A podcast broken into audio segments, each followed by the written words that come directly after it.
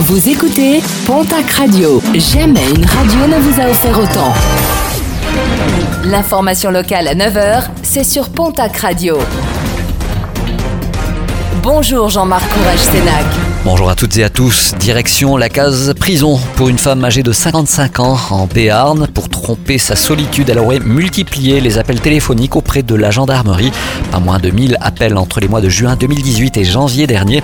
Déjà condamné à quatre reprises pour des faits similaires, le parquet a demandé son placement en détention avant une comparution devant le tribunal prévu demain jeudi. À Saint-Gaudens, les statues décapitées des maréchaux pyrénéens devraient prochainement retrouver leur tête.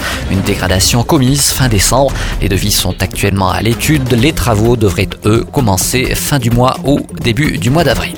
Le rappel alors du préfet des Pyrénées-Atlantiques, ces derniers jours, de nombreux écobuages ont été déplorés sur le massif pyrénéen, malgré l'interdiction prononcée par la préfecture. 15 procédures judiciaires sont actuellement en cours pour des feux de végétation illégaux.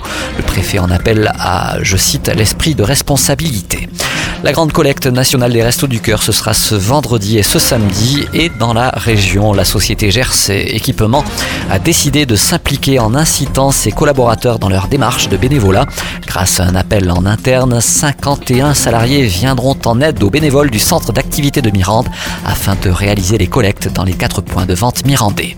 J-1 avant l'ouverture demain, jeudi, de la 43e édition du Salon agricole au Parc des Expositions de Tarbes.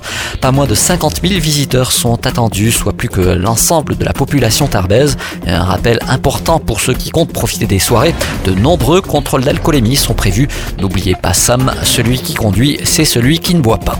L'affiche des fêtes de Bayonne a été dévoilée hier parmi les cinq créations en lice. L'affiche réalisée par Marjorie Goalard a finalement été choisie avec 35% des suffrages. Les fêtes de Bayonne se dérouleront du 24 au 28 juillet prochain. Et puis à Mont-de-Marsan, la corrida de septembre organisée par la Peña Taurine de Saint-Sevé n'aura plus lieu.